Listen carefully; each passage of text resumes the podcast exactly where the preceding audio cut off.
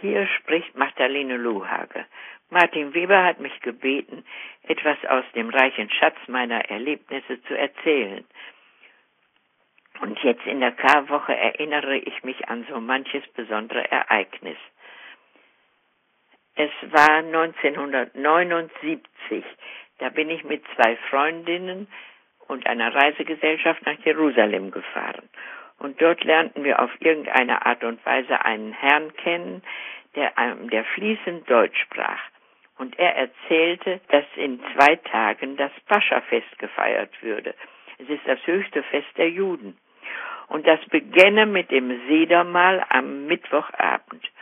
Und als ich dieses Wort hörte, Sedermahl, da äh, habe ich mich sofort gemeldet und habe gesagt, da würde ich gerne ein bisschen mehr drüber wissen, ob er mir nicht etwas erzählen könnte. Und da sagte der Herr, dann lade ich Sie und Ihre zwei Freundinnen zu mir in mein Haus ein. Und dann sagte er, gelobet sei der Allmächtige, der mir drei Gäste zum Fest schickt. Am Mittwochabend sind wir dann dahin gegangen und wir wurden ganz herzlich empfangen.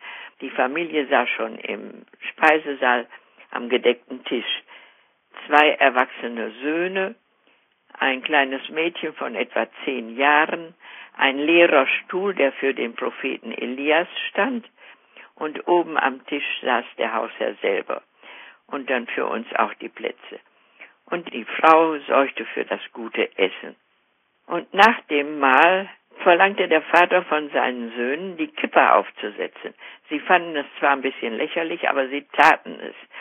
Und dann und merkten wir, dass das kleine Mädchen so unruhig wurde. Und der Vater sagte, dass es jetzt zum Höhepunkt des Abends käme. Und immer würde das jüngste Glied in einer Familie, müsste die berühmte Frage stellen.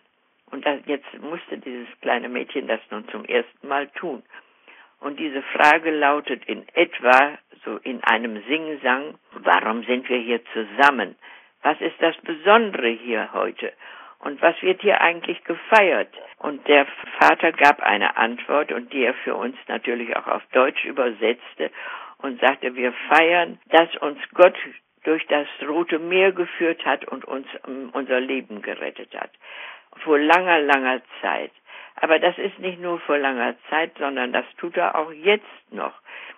Und das habe ich selber erfahren, dass er mich noch gerettet hat denn äh, ich konnte noch rechtzeitig aus dem Nazi-Deutschland entfliehen. Als ich das hörte, wussten wir daher das gute Deutsch. Dann nahm er Brot, brach es und reichte es uns weiter.